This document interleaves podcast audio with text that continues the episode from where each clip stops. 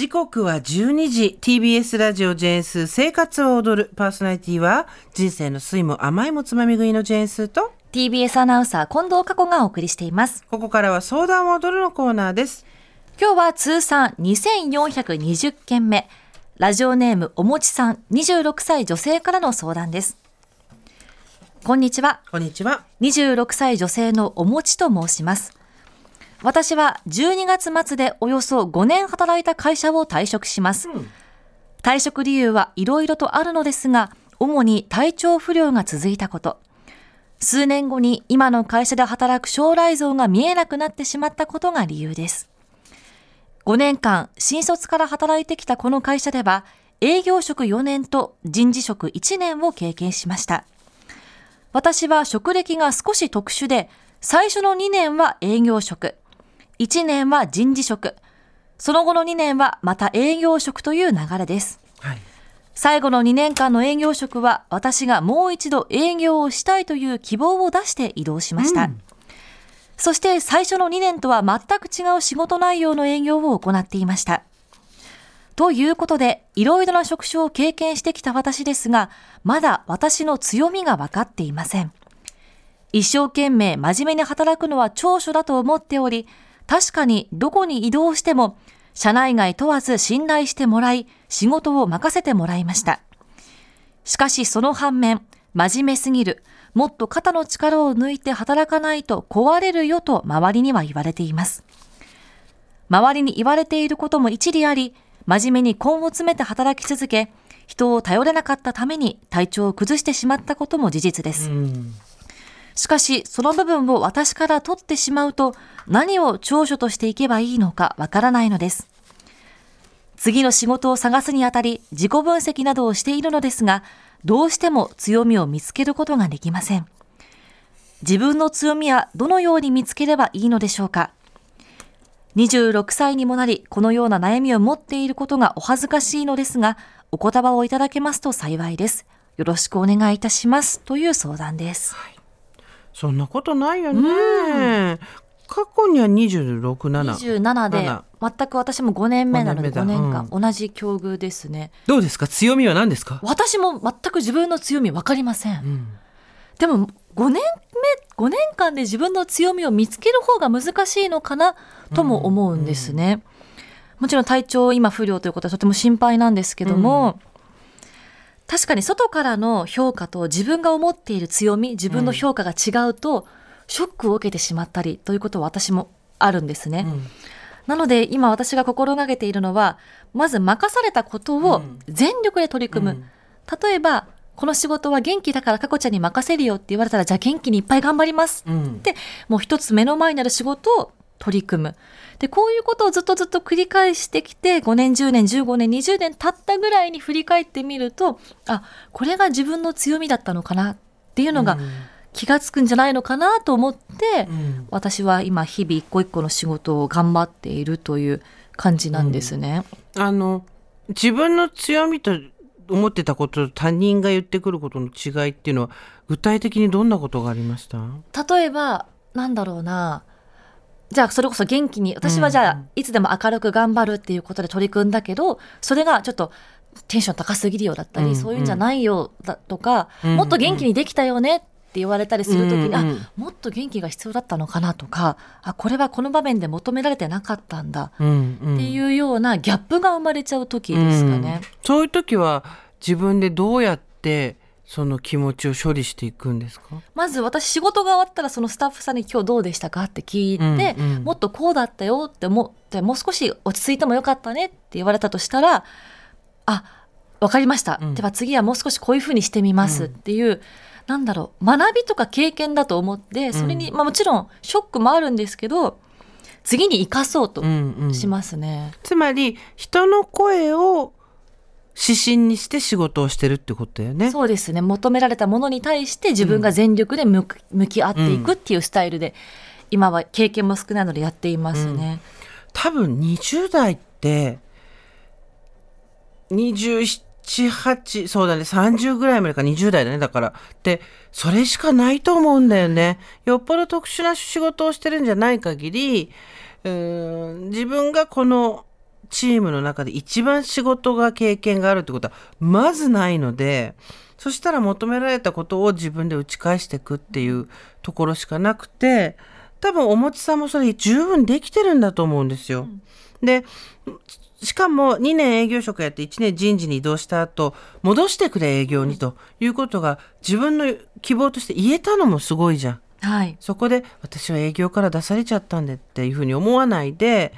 自分でもう一回やりたいものをつかみに行ったっていうのも素晴らしいでつかみに行った先では十分に期待に応えようっていうふうに思ったんだと思うんですよ。でそれがちょっとヒートアップしちゃって体調を崩してしまったっていうことであれば確かにそこはまたそれこそこれも学びだよね。うんここでちょっと一段落して自分のペースっていうのを考えていこうっていうそういう微調整の繰り返しじゃないのかな。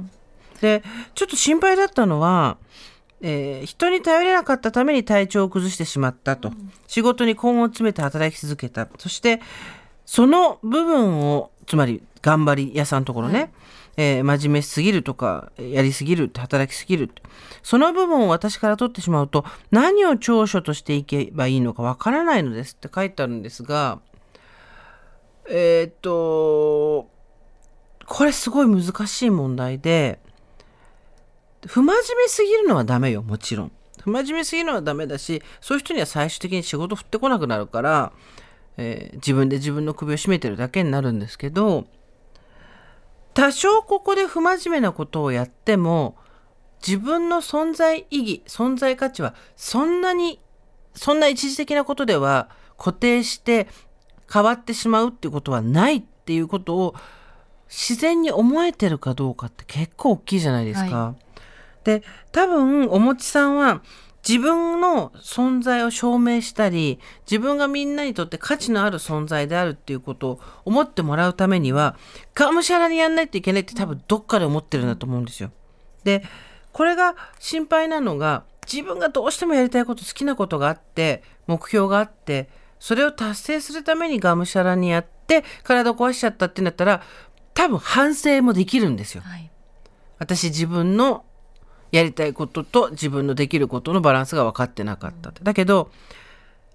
何があっても真面目にがむしゃらにやる根を詰めて働き続けって書いてありますけどことがなければ何を長所としていけばいいのか分からないっていう風になっちゃうってことはつまりそもそも自分は体を壊すまで頑張らないと会社にいていい理由がないってどっかで思っちゃってるんだと思うんですよ。うんうんそっちの方が心配でそれになると自分で止めらんないんだよね。だって存在理由とイコールになっちゃってるから。でうーん自己分析などを次の仕事を探すにあたりやってるんですが自分の強みが見つけられませんって書いてあってまあね長所と短所と強みとまたそれぞれ微妙に違うからね。そのまあ、さっき過去にゃんが言ってたじゃあ明るく元気にっていうふうに言われた現場でやってでも明るく元気にやらないと私はどこにも呼んでもらえないって思うのとまた全然違うじゃん。はい。明るく元気なのが自分の取り柄だいいところだって周りの人が思ってくるんだくれるんだとしたらそこを生かして期待に応えていこうっていうのはすごくヘルシーだけどとにかく体調があろうが何だろうが明るく元気にやらなきゃ明るく元気にやらなきゃって言ったら全く明るく元気じゃなくなっちゃうからね。これどうなんて言ってあげようか。いや今次の仕事を探してるっておっしゃってるので、なんか強みよりも自分の何何やってる時楽しいかを見つけてほしいなって思って、うんうんうん。その楽しいをやっていくと徐々にそれがうまくいくし楽しくてやりたくなるし、うん。うまくなっていくし気づいたらそれが長所だったり強みに戻ってくるのかなとも思うので、まず強みを見つけるっていうことよりも何が今次の仕事を探すにおいて自分が楽しいのかな楽しみなのかなっていうのをおもちさんには見つけてもらいたいなって思いました。そうだよねなんかねあ今雑談「隣の雑談」っていうポッドキャストを桜林直子さんとやってるんだけどそこでびっくりしたのが仕事って楽しいものではないっていう定義をしてる人が一定数いて、で、えー辛いことの代わりにお金をもらってる、辛いことをやる代わりにお金をもらってるっていう認識の人がいたりやりたいことを仕事でやるのはなんとなくよろしくない。不謹慎じゃないけどさ、と思ってたりとか仕事と自分の捉え方って結構人それぞれ違うんですよ。うん。でもちろんそこに恵まれてるからとか縁があったから運がいいからとかっていうのは加味されていくことはあるんだけどでも自分自身の初期設定として何か根を詰めて働き続け誰にも頼らずやらないと自分の長所がなくなっちゃうイコールここにいられなくなっちゃうみたいなのはまた違うと思うんだよね。仕事とのスタンス距離の取り方、えー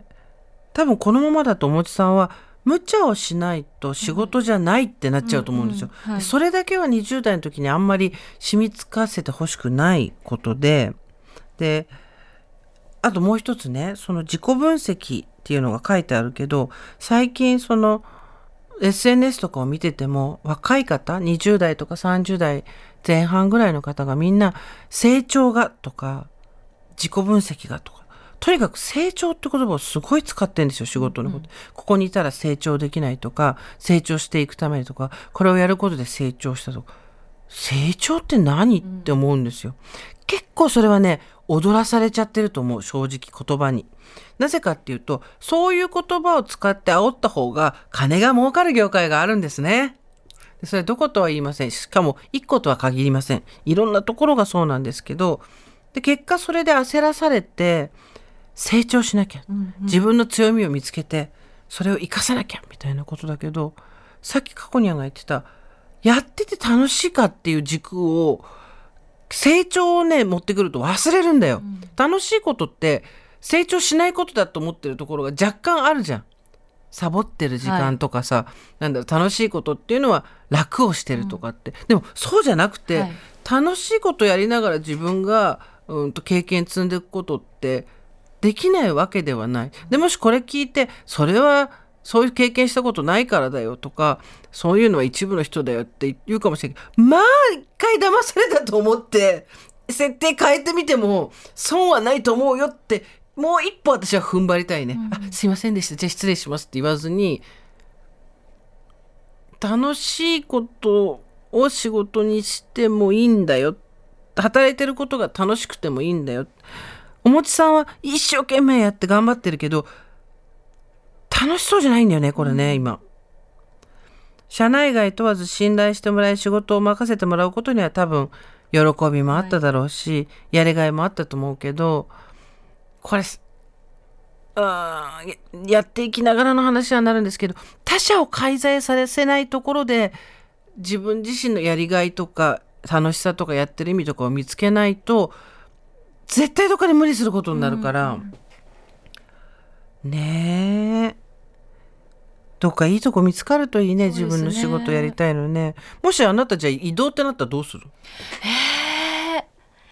でも私は人が好きなので、うん。誰か人と関われるポジションがいいですね。じゃあ宣伝とか広報とかお願いしますって言ったら、はい。じゃあそこで一人でも一人多くの人に知ってもらおううっていう、ん、そこでじゃあ何か頑張りながら自分は何がやって楽しいのかなとか、うん。どういうふうにしたら人が笑ってくれるのかなっていうのを考えていきますかね。うん、そうなんだよね。なんかすごくこれ私も自分が就職した時には全く気づいてなかったし50になってつい最近だけど仕事っていうものに対する捉え方があまりにも千差万別ではい。えやりたいことやって楽しい方がいいじゃん。っていう人といや苦しい時間を切り売りしてるんだよ。っていう人と、いや能力なんかないから仕方ないんだよ。っていう人もいれば、能力があるかないかなんてことをまず自分に問わないでやりたいことをややってみるっていう人もいるしそれぞれの育ってきた環境とか、うん、学校でのこととかいろいろ関わってくるんだと思うんですけどこのおもちさんが今一番やってほしいことは、うん、強みがどうとか、うん長所がどうとかっていうよりもまさに過去にが言ったやってて楽しいこと、充実感が得られることの中での中で他者の評価っていうのがそんなに入ってない部分がどこなのかを探すことだよね。はい。強みと弱みよりそっちじゃないかな。ね。じゃあちょっと同世代っていうこともあるんで、はい。エールを過去にはい送ってください。いや、私もでも本当5年目となると、悩む部分も多いんですよ。こうやりたいけど周りはこれを求められてるし、将来の道をそろそろ決めなきゃいけないのかなっていう年でもあると思うんですが、でもやっぱり今働くのは自分だし、楽しいことをして、やりがいがあることをしてたら、きっといいパフォーマンスもできるようになると思うので、もちろんお仕事でって辛いこともあると思うんですけど、その中で自分がやってて楽しいな、やりがいがあるなっていう少しの小さいパーツでもいいので、それを見つけてそこから広げていってほしいなと思います。ということでおもちさんそんなに気にしなくていいからね。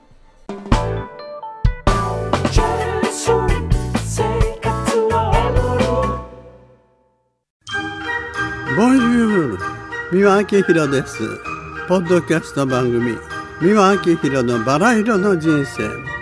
配信は毎週日曜日と水曜日です。忘れないでね。忘れないでね。でんでん。